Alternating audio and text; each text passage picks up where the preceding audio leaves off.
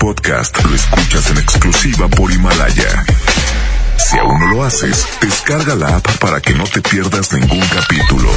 Himalaya.com 92.5 Concepto MBS Radio. Titulares del día. Muy buenas tardes. Un hombre fue detenido esta madrugada tras protagonizar una persecución. Eso fue en el municipio de Apodaca. Presuntamente había secuestrado a tres menores de edad. 70 personas fueron asaltadas en una quinta en el municipio de Ciénega de Flores. En estos hechos, seis personas resultaron heridas y una más perdió la vida horas más tarde en estos hechos. En información local, casas de apoyo a migrantes en el estado se preparan para recibir y ayudar a integrantes de caravanas de migrantes que así lo requieran. En información nacional, asegura el presidente de México, Andrés Manuel López Obrador, que es muy probable que se lleve a cabo la rifa del avión presidencial. Es muy probable. Javier Duarte y Karime Macías se divorcian. La expresidenta del DIF de Veracruz recibirá una pensión de 180 mil pesos mensuales. MBS Noticias, Monterrey, con Leti Benavides. La información más relevante de la localidad, México y el mundo. Iniciamos. Muy pero muy buenas tardes, tengan todos ustedes en este lunes 3 de febrero, estamos en vivo, me da muchísimo gusto saludarle como todas las tardes a través de la mejor la 92.5, estaremos hasta las 3 con lo más importante de la información de lo que ha ocurrido pues en la localidad, en México, en el mundo, etcétera, etcétera. Vamos a, a empezar con los detalles en esta tarde algo calientita con una, un clima medio extraño. Yo creo que usted si ya salió, si ya salió a su patio o anda por ahí comiendo, ya se dio cuenta. En estos momentos tenemos una temperatura, déjeme le digo, de 21 grados, 25. 25 grados centígrados, está nublado y así va a estar, va a continuar nublado durante todo el día. Mañana incluso vamos a superar los 30 grados en la tarde. Mañana va a estar calientito. ¿Por qué? Es el preludio de la llegada del Frente Frío. Porque el miércoles vamos a llegar a 25, pero después baja a 7 grados centígrados. Baja 7, qué frío. Este, y el miércoles, el jueves, perdóneme usted, 8 grados de mínima ya en la mañana este, máximas de 24. Qué raro, qué extremoso, ¿verdad?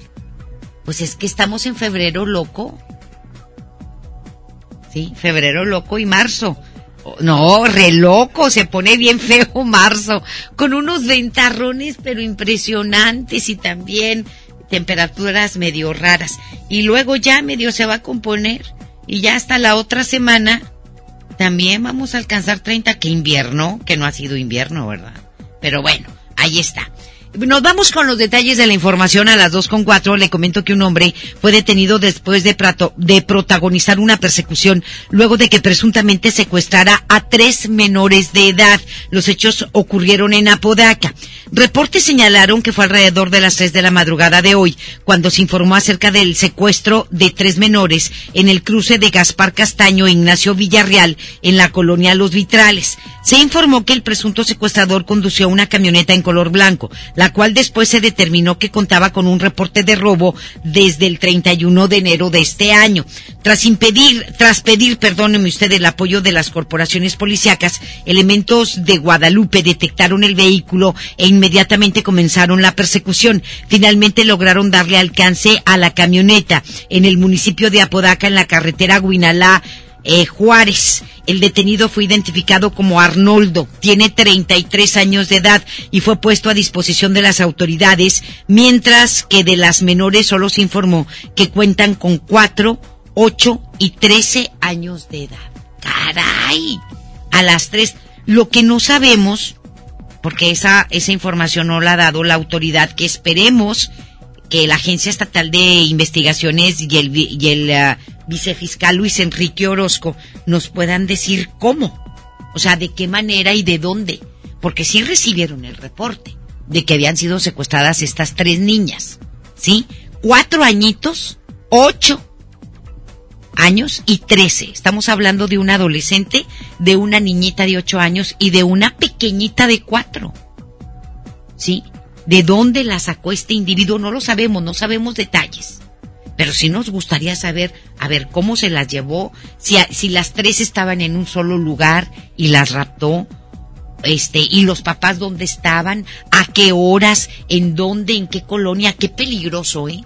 Hay que cuidar mucho, mucho, mucho a los hijos y a las hijas y pues no sabemos si sea un tratante de blancas, un tratante de personas o que pertenezca a una red de pedofilia.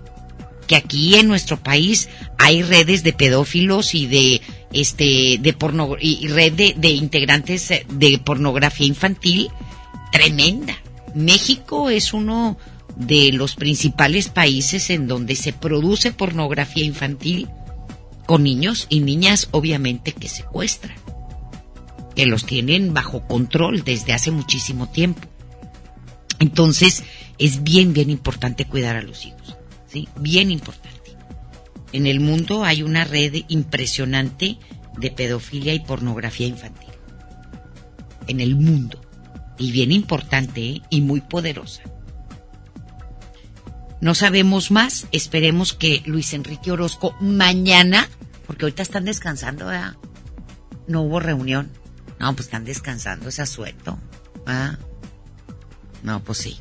A ver si mañana nos dan los detalles, si son tan amables, porque yo creo que la audiencia se merece saberlo y también que nos digan qué hacer, porque qué, miedo o qué es lo que está pasando, si hay una, hay una no sé, una red de trata de blancas aquí, que tengamos que cuidarnos.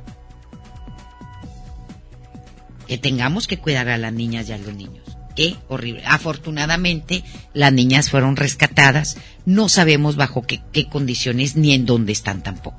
No sabemos nada más que eso y dos integrantes de una banda de robacoches fueron capturados por elementos de la Policía Municipal de Monterrey. Esta detención se realizó a las nueve de la noche del sábado, en el cruce de Colón y Emilio Carranza, en el centro de la ciudad, cuando los oficiales le marcaron el alto a un automóvil con placas CEH 234A, el cual contaba con varios reportes de participación en atracos. SEH, dije y es SEH 234A. Tras detener el vehículo se identificó a Jonathan, de 29 años, y Leticia, de 26, quienes fueron detenidos al presumir que formaban parte de una banda que se dedica al robo de vehículos para después venderlos a negocios de autopartes. Según las autoridades, entre el repertorio de atracos por parte de esta banda se encuentra el caso de un conductor que fue baleado hace 24 días en la colonia Paseo Residencial en el sur de la ciudad de Monterrey.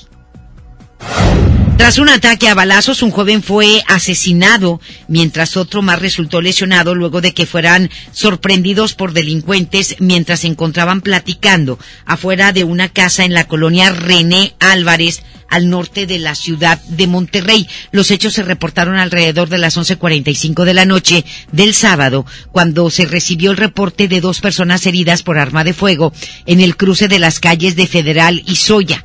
Al llegar al lugar, policías de Fuerza Civil encontraron a un joven inconsciente sobre la calle, el cual presentaba varias heridas por arma de fuego, por lo que fue de inmediato, pues, trasladado por elementos de la Cruz Roja. Sin embargo, al arribo de los paramédicos, más bien, pidieron auxilio a la Cruz Roja. Cuando los paramédicos llegan, inmediatamente se dan cuenta que ya no contaba con signos vitales. La víctima mortal de 20 años de edad fue identificada por sus familiares, sin embargo no se proporcionó su nombre, mientras que el otro joven lesionado fue auxiliado por sus familiares también, quienes lo llevaron al hospital universitario. Al lugar llegaron también agentes del grupo de homicidios de la Policía Ministerial, quienes interrogaron a vecinos y familiares. De manera preliminar se informó que ya se investiga si el hecho puede estar relacionado con las drogas, venta de drogas, consumo de drogas, que esta es otra de las situaciones preocupantes del Estado de Nuevo León y que también ahí tienen que poner atención porque se incrementó el consumo y la venta de droga el año pasado, el 2019. Un total de 70 personas fueron asaltadas y siete más resultaron heridas por arma de fuego, luego de que un grupo de hombres armados irrumpió en una quinta durante una fiesta de cumpleaños en Ciénega de Flores. Imagínese usted, usted está en la fiesta, divirtiéndose, jijiji, jojojo, pues mañana no vamos a trabajar, qué padre, qué rico, fiesta de cumpleaños, bien divertidos, y llegan unos hombres armados a su fiesta, ahí a la quinta, en Ciénega de Flores, y pues empiezan a amenazar a todos, a todos, era un grupo nutrido de hombres armados, llegaron en varios vehículos. Los hechos se registraron durante las primeras horas de hoy en la quinta de nombre Los Abuelos, ubicada en la colonia Villas Campestre, allí en Ciénega. De acuerdo a los primeros informes, los delincuentes llegaron al lugar y procedieron a robarles todas sus pertenencias, relojes, celulares, carteras, todo de las 70 personas. Imagínese usted el botín. Nada más con que se hayan llevado 40 teléfonos, 50 teléfonos celulares, ¿sí? Al salir abrieron fuego y lesionaron a siete personas. Cuando iban saliendo empezaron a disparar. Siete personas resultaron lesionadas. Seis fueron trasladadas a varios hospitales. A unos se los llevaron a hospitales de San Nicolás, a otros a hospitales de Apodaca. Mientras que otro, otro de los lesionados se identificó como empleado de la Fiscalía Estatal y fue trasladado a un hospital privado para su atención médica. Él estaba allí en la fiesta, ¿verdad? el que estaba en la fiscalía, que trabaja en la fiscalía, él era un invitado de la fiesta. Horas más tarde se confirmó la muerte, lamentablemente, de una de las víctimas que recibieron disparos sin que hasta el momento se haya dado a conocer la identidad. La zona fue resguardada hasta las nueve de la mañana por parte de Fuerza Civil y agentes ministeriales, mientras servicios periciales realizaron las indagatorias correspondientes. O sea, ya no estás tranquilo ni en, ni en ninguna parte. ¿No estás seguro? ya no estás seguro. Ni en tu casa estás seguro. Qué grave, ¿eh? Muy, muy grave lo que pasó. Y lo peor, oye, pero qué necesidad de dispararles. Pues si ya te, ya llevabas todo el, el, el botín, ya llevabas todo el producto de lo robado, pues vete. ¿Qué necesidad de dispararles? Una persona lamentablemente falleció en estos hechos. Esperemos que haya cámaras de seguridad ¿sí? Porque hay muchas quintas ahí, demasiadas, una tras otra, una tras otra, en Ciénega de Flores. Entonces esperemos que haya, que haya cámaras de vigilancia que puedan dar con la identidad de estos asaltantes y los vehículos también. Ahorita están investigando, pero qué grave. A todos los asistentes de esta fiesta, a todos los roban y luego les disparan. Uno murió y seis están este, lesionados y un feto de siete meses de gestación fue encontrado enterrado en una jardinera en un terreno baldío ubicado en el cruce de las calles de Real de Santo Tomás y Real de San Nicolás en la colonia Real de San José en Juárez, Nuevo León.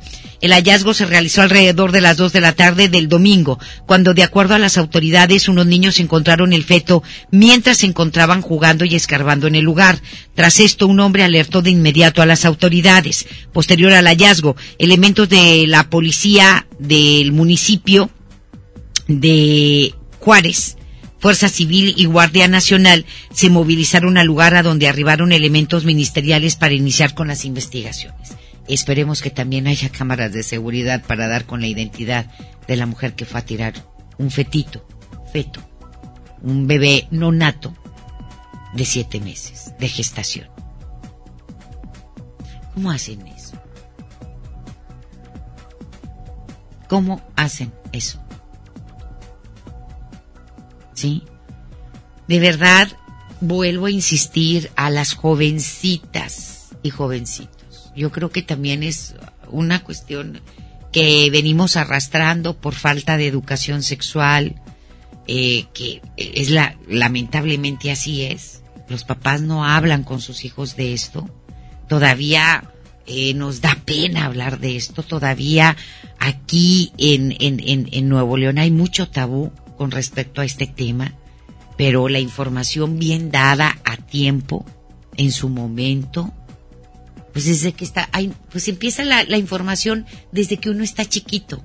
¿Por qué no lo entienden así cuando uno le dice al hijo, oye, no puedes permitir que nadie te toque tus partes nobles? ¿Sí? No puedes permitir que nadie te toque, que nadie, este, te haga nada. y si te hacen algo me dices. Eso, eso es parte de la educación sexual, ahí empieza. Y luego de repente empiezan a preguntar los niños, oye mamá, oye papá, pues uno tiene que saber hasta dónde les dices. Y luego ya cuando están en, en, tienen 10, 11 años, pues ahí ya hay que sentarse con ellos. Porque ya lo entienden perfectamente, ya lo saben. ¿Sí? Cómo funciona el aparato reproductor femenino, el masculino, etcétera, etcétera. Y les hablas también de los métodos anticonceptivos, que hay muchísimos, muchísimos. Pero por ignorancia, muchas chicas y muchos chicos no lo usan. Y luego se embarazan, se les viene el mundo encima, no hayan qué hacer y tiran a los bebés como si fueran, ¿qué? Basura. Cuando hay instituciones también muchísimas. Hace tiempo incluso estuvo, eh, entrevistamos en retos a, la, a las integrantes y los integrantes de la clínica maternidad Conchita que ahí te atienden, tú vas, te hacen el estudio socioeconómico, mira, pues estoy embarazada, este no puedo tener a mi hijo, no lo puedo mantener, estoy muy joven, este y yo quiero que tenga una mejor calidad de vida, y no tengo dinero para atenderme en un hospital, para, para que lleve, para llevar a cabo mi embarazo, no tengo seguro social, no tengo ISTE, no tengo dinero para pagar un ginecólogo, una ginecóloga, pues bueno, ahí te atienden. Ah, ok, está bien, ya te hacen una investigación, te atienden, llevan a cabo tu embarazo sin que tú pagues absolutamente nada y luego pues tú tienes que firmar donde estás de acuerdo en que ese hijo o hija que tengas darlo en adopción. Entonces, este, y ya ese, ese bebé, yo creo que es una manera de cuando la gente, cuando las mujeres, porque es cierto, es una realidad, hay muchas mujeres que ya no pueden mantener un hijo, que no pueden, que no saben qué hacer, así se les viene el, es que no sé qué hacer. No tengo la capacidad para mantenerlo ni económica, ni emocional, ni de ningún sentido para tener un hijo. Y mi acto de amor es darlo en adopción. Es un acto de amor. Porque yo sé que la familia o la pareja que lo vaya a tener lo va a cuidar y le va a dar todo. ¿Verdad? Amor y cariño y dedicación y le va a atender como yo no puedo hacerlo. Hay mujeres que tienen problemas emocionales, que dicen no puedo porque tengo este problema y no puedo. O sea, no, no, no, no estoy capaz emocionalmente para traer un hijo al mundo o para educar un hijo. Para traerlo sí, pero no para educarlo o para criarlo. Y estas instituciones para eso están. Y no les cobran un solo peso. Y ese niño se preocupan en estas instituciones porque ese niño vaya a dar a manos de parejas, de personas que los van a amar profundamente y les van a dar lo que ustedes no pueden. Así. Yo creo que es un verdadero acto de amor, en lugar de tirar como un pedazo de papel, como una basura. Caray. Pero bueno, nos vamos a otra cosa, a las dos de la tarde con 19. Tras cuatro días de, de su desaparición, aún se sigue sin tener información de la pareja que fue vista por última vez en la colonia del Valle, en el municipio de San Pedro Garza García. La Agencia Estatal de Investigaciones indicó que se cuenta con algunos indicios y gracias a esto se han realizado diversos recorridos, sin embargo, no se han tenido resultados favorables. El matrimonio conformado por Ismael Castillo Mendoza, de 48 años de edad, y Josefina Montiel Sánchez, de 49, desapareció el pasado miércoles cuando salían de la notaría 113 en la mencionada colonia, en la colonia del Valle, cuando sus familiares no volvieron a tener información de su paradero. La pareja viajaba en una camioneta color vino, modelo 2016, con placas STG 1624 y con esto las autoridades iniciaron la búsqueda del vehículo sin éxito. De manera adicional, se informó que ese mismo día una cuenta bancaria de la mujer detectó una alerta de intento de transacción mediante una aplicación móvil. Un hombre fue reportado ayer como desaparecido. Esto es en otra cosa, ¿sí? Pero este detectó una alerta un intento de alerta de transacción, ¿sí? Este, esto es con respecto a, ¿sí? y le digo que la Agencia Estatal de Investigaciones ya eh, pues está investigando, está investigando este caso eh, porque pues eh, está muy muy extraño. Pero pues esperemos que esta pareja esté bien y que, que pronto aparezca sana y salva. Esta pareja que desaparece de una notaría pública ubicada en la colonia del Valle y un conductor resultó herido tras volcarse anoche en la avenida Leones al poniente de Monterrey. Este accidente se reportó a las 11.30 de la noche del domingo cuando Juan Reyes Álvarez, de 22 años de edad, quedó atrapado en el vehículo Suru que conducía y el cual impactó contra un poste de madera. Tras el impacto, elementos de protección civil de Monterrey y paramédicos de la Cruz Roja atendieron al herido en la colonia Leones, eh, esto a tan solo unos metros del cruce con Enrique Celivas. Se informó que el vehículo transitaba de oriente a poniente sobre Leones, cuando al momento de cambiar de carril, el vehículo se impactó con un camellón que divide las vías, por lo que el conductor perdió el control del volante y se impactó contra un poste de madera para finalmente terminar volcado en la mencionada avenida. Le comento ahora que una mujer resultó prensada contra la puerta de un taxi que abordaba, luego de que otro automóvil chocara contra la unidad de transporte. Esto ocurrió en la colonia San Bernabé, en Monterrey. El accidente se registró a las 5 de la mañana, eh, a las afueras de una tienda de conveniencia en las calles de Océano Atlántico y Aztlán. Ahí la mujer fue identificada como Yolanda, de 32 años de edad. Había detenido un taxi cuando estaba por abordar el vehículo otro automóvil conducido por un hombre identificado como Alejandro Maldonado salió en reversa e impacta al taxi que se encontraba detrás de, de este auto, ¿no? Ella apenas se estaba subiendo. De inmediato el conductor descendió de su auto y trató de auxiliar a esta mujer, quien resultó herida, presentó lesiones en la cadera, espalda y piernas. Posteriormente la mujer fue trasladada al hospital de zona. Al lugar arribaron elementos de tránsito para tomar declaraciones a los involucrados en este accidente. De acuerdo con datos de la Fiscalía General de Justicia del Estado de Nuevo León, registró un incremento del 36% en denuncias por acoso sexual este año pasado. 36% el incremento. Oye, andamos bien mal. La entidad sumó 255 acusaciones por este delito entre 2019, a diferencia del año 2018, cuando se registraron 187. Las estadísticas muestran que el 86% de las denuncias consignadas durante el, año pasado se presentaron en el área metropolitana. En los municipios periféricos y rurales se presentaron 37 denuncias en el año 2019, donde Cadereyta fue el que registró la mayor cantidad con ocho denuncias por acoso sexual, seguido por Santiago y Pesquería, con cuatro cada uno. Pero Cadereyta, no, es que Cadereyta, con el alcalde que se avientan, Ernesto Quintanilla, ¿verdad? Y quién sabe contra quién sean esas denuncias por acoso sexual. No vaya a ser. Que, ¿verdad? No digo que del alcalde, no. No, pero no vaya a ser que se hayan dado contra funcionarios municipales de ahí, pero pues hay que checarlo porque la derecha muy, muy mal. Estás escuchando a Leti Benavides en MBS Noticias.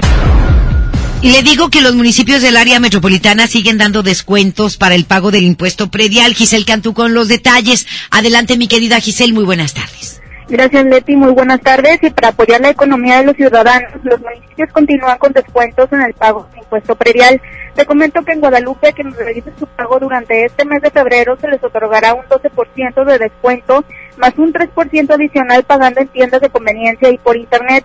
Además, podrán participar en el sorteo de dos camionetas y dos automóviles modelo 2020, así como 40 pantallas LED. Los contribuyentes de la ciudad de Monterrey tienen hasta el 5 de febrero para que puedan acceder a un 15% de descuento al efectuar su pago y del 6 de febrero al 5 de marzo el beneficio será del 10%, mientras que en Escobedo, San Nicolás, Juárez y Santa Catarina el descuento es de un 10% y en este último municipio cabe recordar que también el predial se puede pagar con latas de aluminio, plástico, papel, cartón, periódico y baterías de carro en desuso. Pero también Leti, el Instituto de Control Vehicular, ofrece un 5% de descuento en el pago del refrendo 2020. Para los vehículos modelo 2020 al 2011, el costo es de 2.889 pesos, del 2010 al 2006 1.238 y para los 2005 y anteriores el monto a pagar sería de 784 pesos. Leti, esta es la información. Muy buenas tardes. Muchísimas gracias, Giselle. Buenas tardes. Gracias. Buenas tardes. Y le comento que la Fiscalía General del Estado lanzó una licitación para remodelar las oficinas de la Fiscalía Anticorrupción, donde van a erogar unos 10 millones de pesos. El eh, titular de la Fiscalía Anticorrupción, Javier García Garza, dijo que este proyecto fue a petición de la Fiscalía General para darle una mejor imagen a las oficinas. Pues que se pongan a jalar en lugar de que anden remodelando. Agregó que hubiera preferido aplicar los recursos en personal, sin embargo dijo pues que no se los concedieron. De acuerdo con el concurso, la fecha límite para inscripción es el 11 de febrero y el fallo está agendado para el próximo 5 de marzo. El inicio de las obras está programado para el 17 de marzo y la conclusión para el 9 de junio.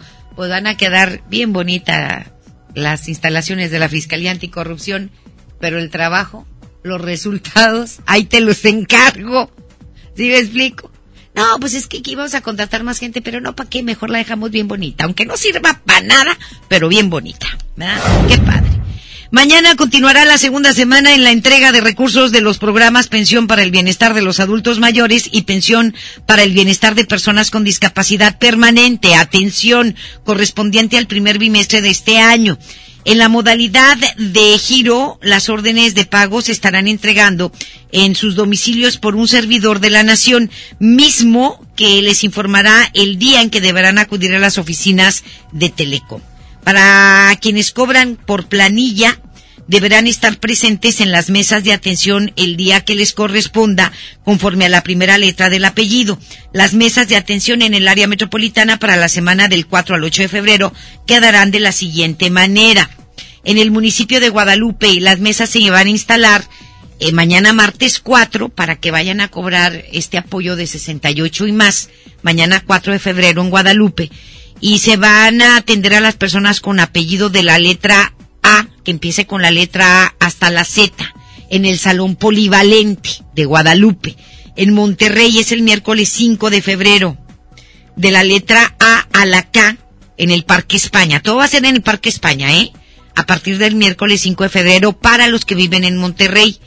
El miércoles van a atender a aquellos que tengan apellidos de, la letra A a la K, de la letra L a la Z, eso va a ser el jueves en el Parque España. Miércoles 5 de la letra A a la K. Si su apellido empieza con A, B, C, D hasta la K.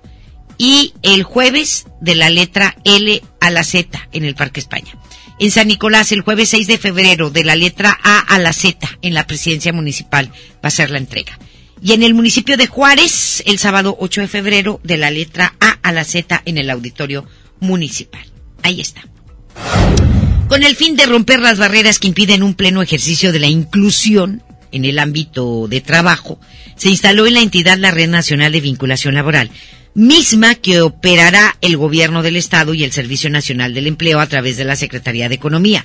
Este órgano tiene como objetivo principal hacer realidad la inserción en diferentes empleos de personas que integran grupos con discapacidad, a adultos mayores, indígenas, mujeres en situación de violencia, comunidad LGBT, así como personas que se reincorporan al mercado de trabajo. ¡Qué padre!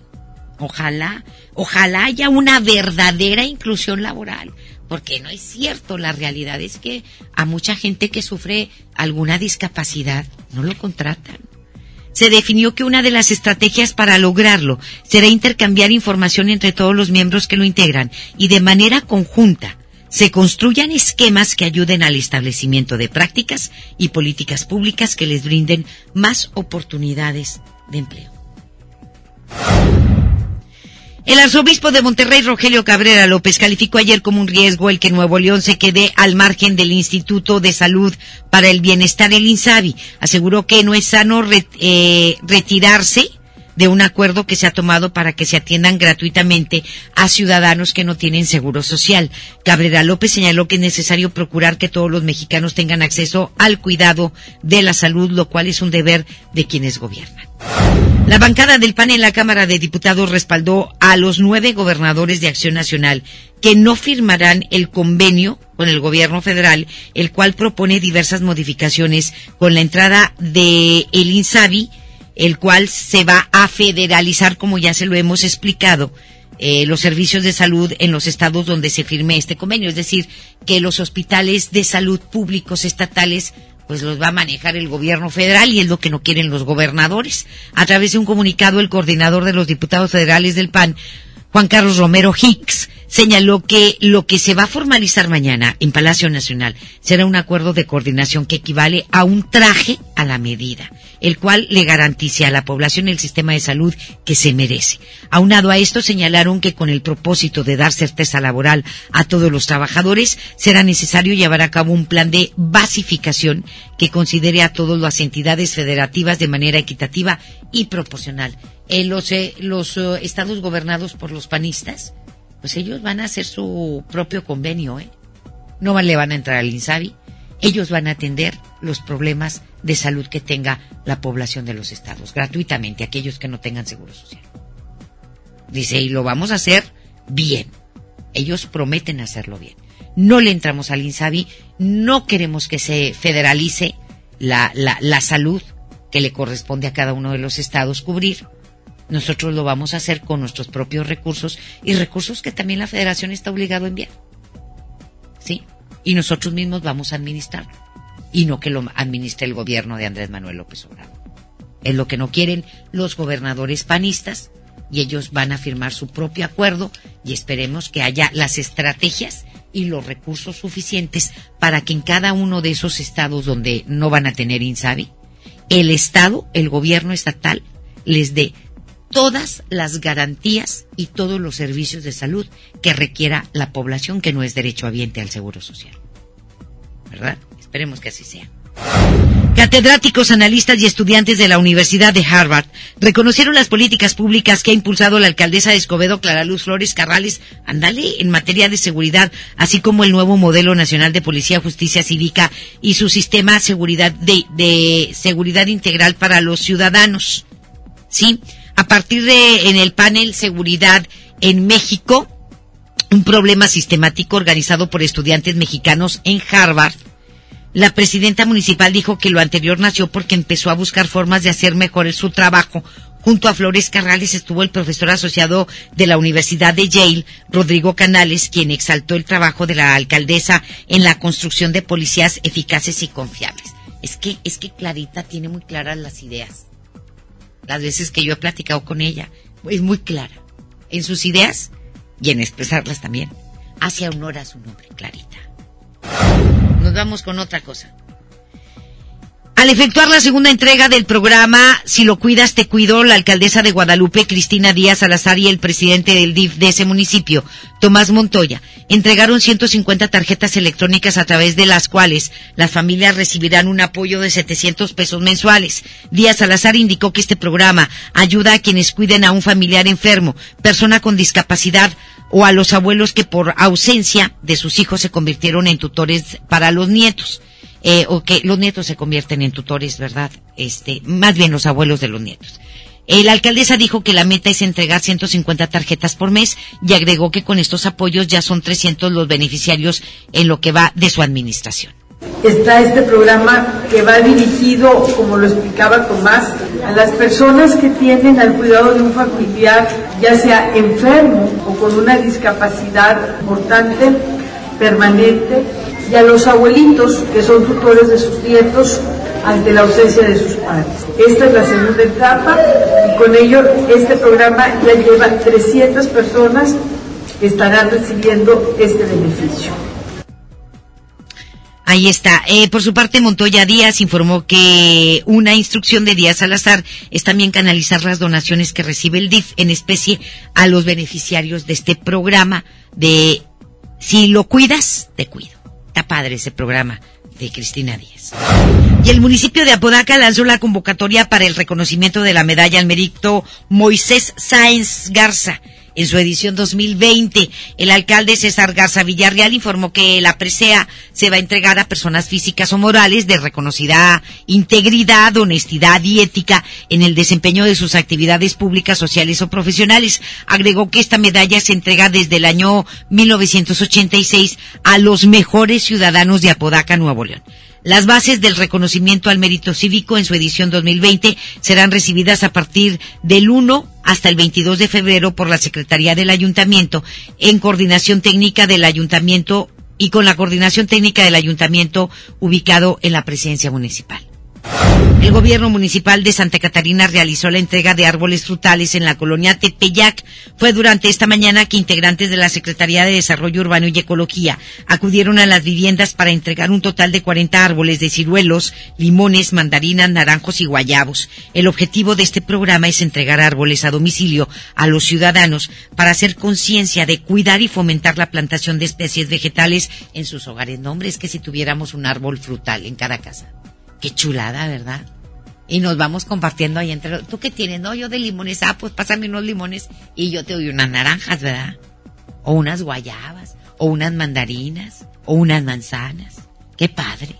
Oiga, ¿tiene tantito romero? Sí, ahí lo tengo plantado en mi maceta. Oiga, cilantro. También tengo cilantro ahí, pero que sea cilantro, ¿eh? No vaya, no vaya a ser otra cosa. Entonces, este, sí, sí, sí, porque ahorita todavía no está permitido eso aquí. Ahí, la llevamos, ya al rato. Pero bueno, vamos a otra cosa.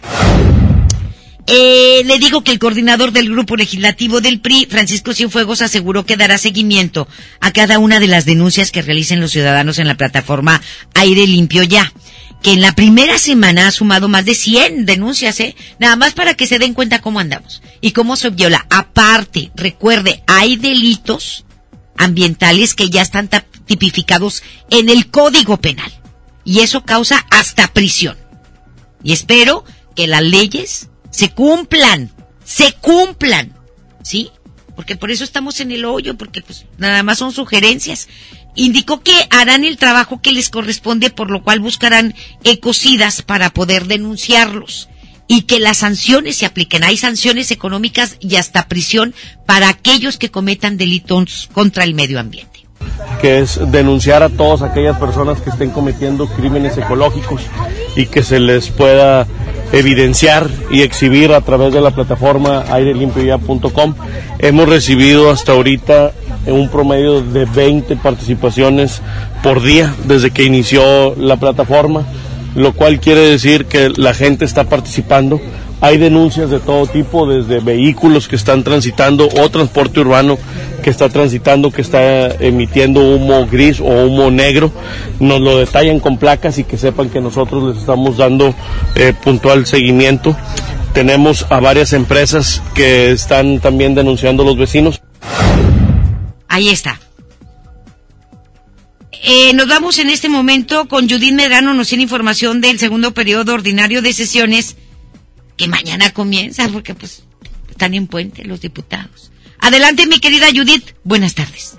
Gracias, Leti. Buenas tardes. Con el reto de sacar adelante nuevas leyes, reformas y vetos, esta semana va a iniciar el segundo periodo ordinario del segundo año de la 75 quinta legislatura en el Congreso local. Actualmente se cuenta, Leti, con un rezago de 1.098 expedientes a la espera de que estos sean resueltos, entre los que destacan las cuentas públicas. Recordemos que estos no fueron analizados en el mes de diciembre como cada año se hacía y ahora, bueno, pues es uno de los pendientes que tienen las diferentes comisiones de Hacienda ahí en el Congreso del Estado. Y pese a que la Constitución del Estado de Nuevo León, al igual que la Ley Orgánica del Poder Legislativo, establece que debería de ser el primero de febrero el arranque del periodo, esto no va a ser así. Eso se extiende hasta el día de mañana, el martes 4. En este periodo, además, se deberá de integrar ya las sesiones en el Pleno del Congreso local el diputado del Partido de Encuentro Social, Juan Carlos Leal, quien entregó la solicitud para reincorporarse como diputado a la comisión permanente a principios del mes de enero. Así que después de este puente largo, este fin de semana largo, pues ya los diputados locales pondrán o deberán de ponerse a trabajar, Leti. Es mi información, muy buenas tardes. Muchísimas gracias, eh, mi querida Judith. Un abrazo, buenas tardes. Buenas tardes, Leti. Más adelante en MBS Noticias Monterrey. Karime Macías va a recibir una pensión de 180 mil pesos mensuales tras su divorcio con el exgobernador de Veracruz, Javier Duarte. De, de todo lo que se robó. O sea, ellos siguen viviendo de todas las tranzas y robos que hicieron. Yo no sé por qué no le congelan las cuentas a este caquito, a, al caquito este que está en la cárcel, a Javier Duarte, al Javidú. Sí, congelen las cuentas a, es, a él y a la vieja rata de la que se acaba de divorciar, caray. 180 mil pesos mensuales que le robaron al pueblo de Veracruz. ¿Sí? Por eso esta mujer pues dice, yo sigo viviendo al lado del Palacio de Buckingham. Bueno, aunque con 180 mil pesos mensuales no la va a armar, ¿eh? No, va a tener que cambiar de casa. Durante el mes de enero aumentó en un 50% el número de, de peticiones de asilo por parte de migrantes a nuestro país. Le vamos a hablar de estas cosas ahorita que regresemos. La información continúa después de esta pausa. Estás escuchando MBS Noticias Monterrey con Leti Benavides. Mire, si le vengo presentando, es la promo Barcel. Aquí sí hay premios hasta para mí. Todos ganan, nadie pierde, nadie pierde. Compra productos Barcel, envía un SMS y gana. Consulta bases y condiciones en todosgananconbarcel.com. ¿Te ofrecieron un trago o un cigarro? ¿O un churro? Natacha. Y te dijeron que no pasa nada. ¿Seguro que no pasa nada? Antes de entrarle, deberías saber lo que las sustancias adictivas pueden causar en tu cuerpo. ¿O te gusta andar por ahí con los ojos cerrados? Mejor llama a la línea de la vida de Conadic 800 911 Cualquier día, a cualquier hora. Aquí te escuchamos. Juntos por la paz. Estrategia Nacional para la Prevención de las Adicciones. Gobierno de México. El gobierno federal, a través de la Secretaría de Comunicaciones y Transportes, impulsa la construcción del tren interurbano México-Toluca una obra ecológica que optimizará el traslado de pasajeros entre las dos ciudades Interurbano México-Toluca, alternativa de transporte rápido, seguro y eficiente. Secretaría de Comunicaciones y Transportes. Gobierno de México. Nos han hecho creer que aquí solo hay chairos o fifis. Pero en México vamos más allá. Porque todos los días hay gente poniendo manos a la obra. Ganando batallas. Siendo la solución y no el problema. Saliendo adelante. Levantando la voz rescatando nuestra humanidad, conservando nuestras voces. Ni chairos ni fifís, somos mexicanos. El color de México es la suma de nuestras luchas. Movimiento Ciudadano. Escucha la mirada de tus hijos. Escucha su soledad. Escucha sus amistades. Escucha sus horarios. Estar cerca evita que caigan las adicciones. Hagámoslo juntos por la paz. Estrategia Nacional para la Prevención de las Adicciones. Secretaría de Gobernación. Gobierno de México. Regresamos con más información. MBS Noticias, Monterrey, con Leti Benavides. Las dos de la tarde con 44 minutos. Eh, nos vamos con el doctor César Lozano en un minuto para vivir mejor. Un minuto para vivir mejor con el doctor César Lozano. Ah, que de casos existen de suegras tremenditas que se hacen enemigas de las nueras o de los yernos. Y viceversa. Nueras que se encargan de hacerle la vida imposible a las suegras. Por supuesto que el casado casa quiere. Cuando usted vive en la casa de la suegra, pues bueno, señora, ¿qué, ¿qué le puedo decir? Pues la que manda es la suegra, pues es la casa de ella. Y más, que usted se metió ahí. En casos diferentes sí tenga mucho cuidado, como por ejemplo, no compitas con la nuera o con la suegra. No piensas superarla ni sacarla de la vida de tu hijo o sacarla de la vida de su mamá. La actitud agradecida. Siempre agradece las sugerencias y consejos, pero hazle ver que las decisiones las toman en pareja. A ah, respeta y establece límites. Cuando llega a tu casa hay reglas, pero cuando llegas a la suya también hay. Y evita comparaciones. Es que mi mamá no era así. No, es que no, mi otra, no, mi otra nuera no era así. No, mi yerno tal es encantador. ¿Qué piensas sobre esto? Ánimo, hasta la próxima. En Información Nacional.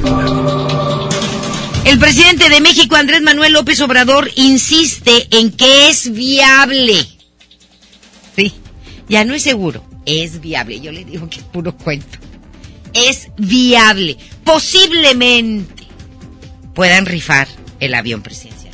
Ahora ya no salió con otro cuento. ¿Te fijas? ¿Sí? Ya primero nos dijo que iba a rifar el avión. Y luego nos dijo, ya presentó el boleto la semana pasada. Ahora dice, posiblemente lo rife. estoy diciendo que no. Para empezar, violaría el mismo presidente de la República, estaría violando la ley de juegos y sorteos de este país y de la Lotería Nacional.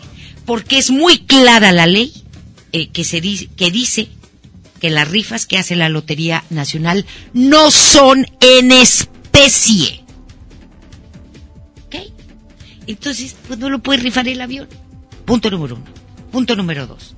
El avión no es de Boeing, ya, lo, ya no lo aclararon, todo este rollo, porque no lo habían aclarado, a pesar de toda la información que había surgido entre fakes y no, ya lo aclararon.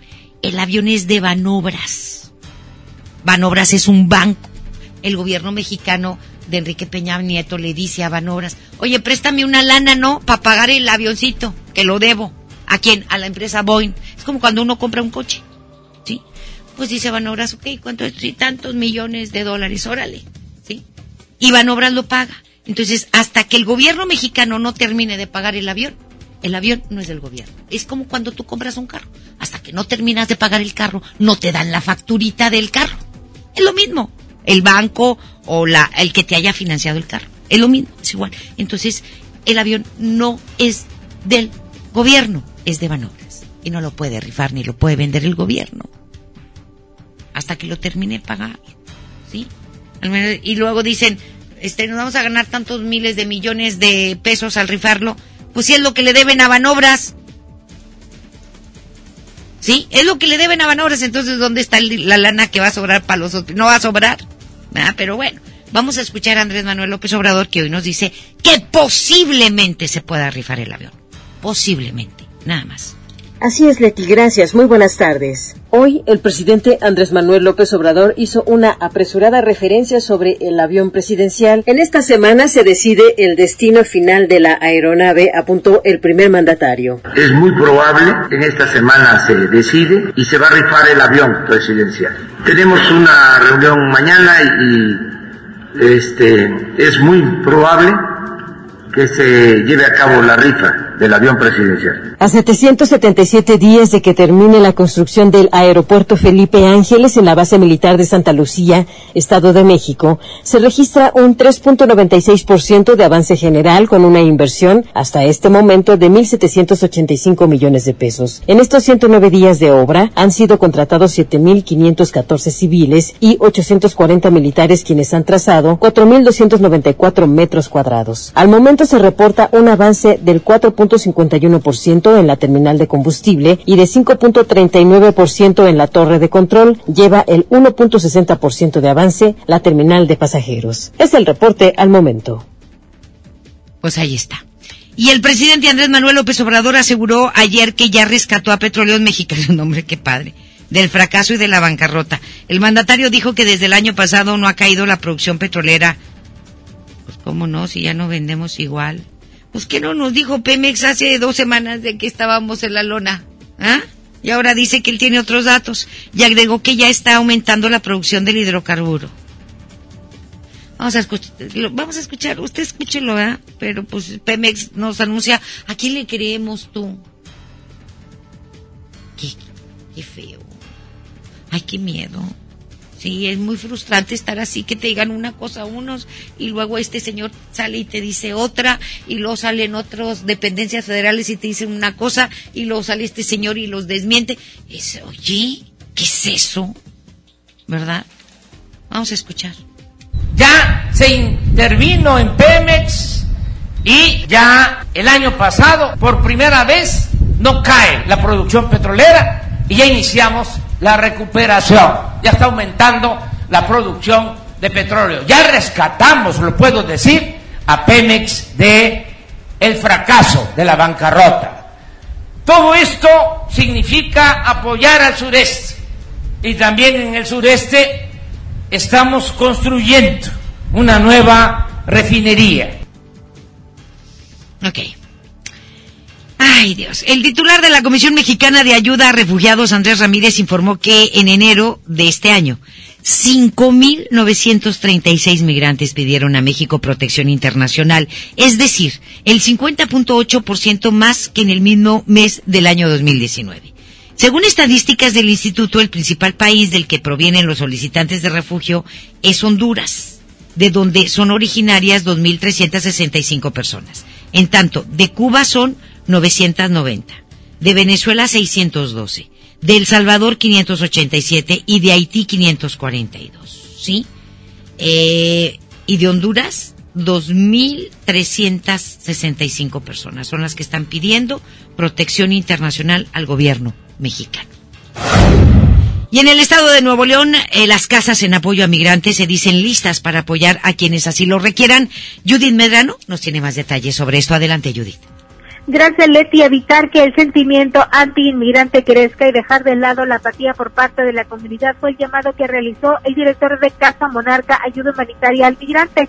El sacerdote Luis Eduardo Zavala de Alba mencionó que ellos, como organización, continúan con el apoyo a cerca de 100 personas que llegan al área metropolitana de Monterrey cada mes en la búsqueda de una mejor calidad de vida, al igual que el trabajo que se realiza en Casa Nicolás, Casa Santa Marta, Casa Indy, en donde también se apoya a los migrantes. Escuchemos a Luis Eduardo de Alba. Más hemos podido contribuir es el área de asistencia social y protección jurídica, de tal manera que podamos ofrecer a las casas y a los migrantes su proceso de regularización para que, como dice el Papa, acojamos, protejamos y podamos también eh, promover e integrar a las personas migrantes, refugiadas y desplazadas que llegan a nuestra ciudad, sin ningún ánimo de hacer ningún tipo de declaración que permita que la gente crea que nos están invadiendo o que no tenemos las posibilidades para acogerlos o que de alguna manera puede la, la inseguridad o precisamente también se crea un sentimiento anti-inmigrante. Es algo que debemos de cuidar y otra de las áreas en las que trabajan Leti es que se puede tener un empleo dentro de los que se encuentra la construcción y como dependientes en tiendas de conveniencia. Además, están solicitando que se les incluya en el INSABI y que los menores de edad puedan ir a la escuela en, durante su tránsito por nuestro país. Zavala de Alba mencionó que hasta el momento no se tiene considerado que alguna de las caravanas migrantes que están ya entrando a nuestro país llegue a Nuevo León. Escuchemos de nueva cuenta a Luis Eduardo de Alba. Yo creo que es importante eh, no causar una sensación de pánico, sino al contrario, saber que las caravanas tienen un movimiento que ahorita se debe precisamente a la inseguridad, al contexto de violencia generalizada que, haya, que hay en Honduras, Guatemala y El Salvador, eh, un poco también en Nicaragua, que hay una política de contención del gobierno federal, hay siete mil guardias de la Guardia Nacional en el Istmo, evitando que pasen, hay una disposición del gobierno hasta donde se sabe pues este de darles trabajo en el sur. Entonces yo creo que habría que mesurar eh, la posibilidad de que lleguen eh, cantidad de personas que pudieran eh, causar un efecto negativo a nuestra ciudad. Creo que no va por ahí la información. Le dice, se desea apoyar a la labor que realizan tanto en Casa Inti, también en Casa Monarca, Casa Santa Marta, Casa Nicolás, pueden comunicarse directamente, eh, ponerse en contacto con Luis Eduardo de Alba vía electrónica en casamonarca.org.mx o bien en el teléfono 8390-6305. Les doy mi información. Buenas tardes. Muchísimas gracias. Que tengas muy buenas tardes. Buenas tardes. Gracias. Pues vamos a hablar de esta pareja, la pareja pues, este, más odiada del estado de Veracruz y también de las parejas más odiadas de nuestro país por corruptos, por ladrones. Ellos y toda su familia, ¿eh? Pues ya eh, un juez de la Ciudad de México declaró disuelto el matrimonio entre el exgobernador de Veracruz, Javier Duarte de Ochoa, y Karime Macías Tubilla. Estaban el seis para el ocho, los dos son iguales, de tranzas, de rateros, de sinvergüenzas, sin escrúpulos, cínicos quienes llegaron a un acuerdo que incluye, fíjese usted, el pago de una pensión alimenticia por 180 mil pesos mensuales. ¿De dónde? Si la rata de Javier Duarte está encerrado. Pues es que todavía tiene acceso a toda la lana que le robó al pueblo de Veracruz. Yo no entiendo. Yo no entiendo, la verdad, yo no entiendo a las autoridades. ¿Cómo es posible que este individuo siga gozando de la lana que le robó al, al estado de Veracruz, al pueblo del estado de Veracruz? El señor robó, pero de una manera descarada, igual que esta señora, que es una ratota. La ahora expareja acordó que Macías Tubilla se quedará con los tres hijos menores que procrearon juntos, mientras el exgobernador de Veracruz podrá visitarlos en Inglaterra cuando salga de la cárcel. ¿Sí? Lugar donde residen actualmente. Residen mientras un juez decide la extradición de la señora. Que espero que las autoridades inglesas, ¿sí?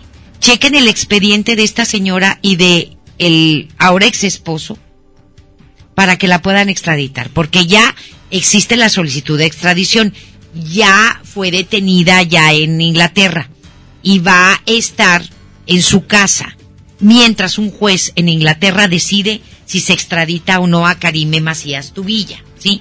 Duarte quedó obligado a pagar la mencionada pensión alimenticia los primeros cinco días de cada mes. Y le voy a decir una cosa. Es lo que acordaron en el papelito. Porque igual y a lo mejor la señora le está haciendo manita de puerco también, si no, pues revela otras cosas. De Javidú.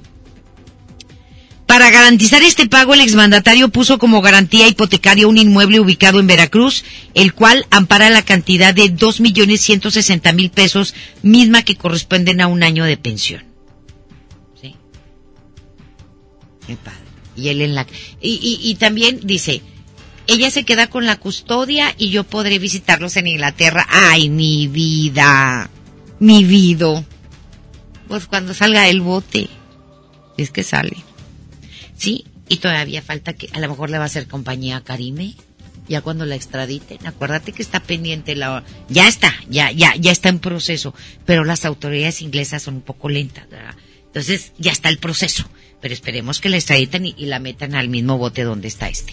Pero bueno, hacemos la pausa y volvemos. La información continúa después de esta pausa. Estás escuchando MBS Noticias Monterrey con Leti Benavides. A todos nos ha pasado. Tenemos dudas. Necesitamos respuestas. En la línea de la vida de Conadic te informamos sobre adicciones y consecuencias. También te orientamos en caso de crisis emocional por el uso de sustancias. Y si te preocupa que alguien pueda engancharse, te asesoramos. Llama al 800-911-2000 cualquier día, a cualquier hora. Juntos por la paz. Estrategia Nacional para la Prevención de las Adicciones. Gobierno de México. Hacer el súper, ir por Anita. En un segundo puedes perder tu auto por no estar protegido. Invierte en tu tranquilidad. Busca a tu agente u oficina más cercana. Piénsalo, podría ser tú. Qualitas, aseguramos autos, cuidamos personas. La transformación del Poder Judicial de la Federación va en serio. Cero tolerancia a la corrupción y medidas concretas contra el nepotismo. Hoy se ratifica a jueces y juezas que demuestren capacidad y honestidad. En favor de la paridad de género, por primera vez se celebraron concursos exclusivos para juezas y magistradas. Avanzamos en el respeto a los derechos humanos de todas y de todos, sin importar condición o circunstancias. Trabajamos por un Poder Judicial más sensible y cercano a la gente. Suprema Corte, el poder de la justicia. En Walmart lleva lo mejor para tu bebé a los mejores precios. Tripack de toallitas húmedas Hoggies de 80 piezas cada una a 109 pesos. Y pañales Hoggies Ultra Confort de tapas 3 a 6 de 40 piezas para niño o niña a 189 pesos. Walmart, lleva lo que quieras, vive mejor. Aceptamos todos los vales y programas del gobierno. En la Cámara de Diputados trabajamos en favor de las mujeres. Por eso legislamos para que tengamos igual representación en la toma de decisiones públicas. No suframos discriminación laboral y nuestro salario sea igual al de los hombres por el mismo trabajo. Recibamos justicia en caso de acoso en Internet y agresiones físicas. Y tengamos licencia de maternidad en caso de adopción y atenciones responsables en el embarazo. Las y los diputados trabajamos para que la violencia contra las mujeres se castigue y nuestros derechos se hagan realidad. Cámara de Diputados. Legislatura de la Paridad de Género. Regresamos con más información. MBS Noticias Monterrey con Leti Benavides. En juego con Toño Net. Adelante, mi querido Toño, muy buenas tardes, qué gusto saludarte. Gracias, Leti, ¿cómo estás? Buenas tardes, saludos para todos. Un fin de semana de resultados negativos para el fútbol regiomontano. El equipo de Monterrey perdió en casa con Querétaro y Tigres perdió en la cancha de Pachuca. Y agréguele que Juárez le ganó al América en la cancha del Estadio Azteca, así que los tres siempre marcados favoritos del fútbol mexicano perdieron en esta jornada extraña. Y el Cruz Azul que estuvo a segundos de arrebatarle una victoria al equipo de Toluca en la bombonera, acabó empatando a tres, luego de que en el último instante el cuadro toluqueño le hizo la anotación. Así que fue una jornada, insisto, rara. Por lo pronto, Rodolfo Pizarro y Leonel Bangioni no estuvieron al parejo en la práctica matutina de hoy con rayados en el barrial. Pizarro, quien es pretendido por el Inter de Miami de la MLS, reapareció ayer en los entrenamientos, pero hoy no practicó al parejo. La semana pasada había sufrido una molestia en el muslo. Por otro lado, se llevó a cabo ayer la edición tan esperada del Super Bowl. Los pronósticos de las casas de apuestas de Las Vegas daban como favoritos a los jefes de Kansas City para volver a ganar el trofeo Vince Lombardi el siguiente año y al concluir el partido, pues se cumplieron estos pronósticos. El equipo de los jefes que eh, remolcó una desventaja de 10 puntos logró terminar arriba y ganar con superioridad a los 49 de San Francisco. Eso es lo que tenemos, Leti, los deportes. Gracias, buenas tardes. Muchísimas gracias, mi querido Toño, que tengas muy buenas tardes, un abrazo. Muchísimas gracias también a todos ustedes por acompañarnos en este día de asueto. Mañana lo esperamos, como siempre, en punto de las dos. Hasta mañana. Esto fue MVS Noticias Monterrey con Leti Benavides. Los esperamos en la próxima emisión o antes, si la noticia lo requiere. Este podcast lo escuchas en exclusiva por Himalaya. Si aún no lo haces, descarga la app para que no te pierdas ningún capítulo. Himalaya.com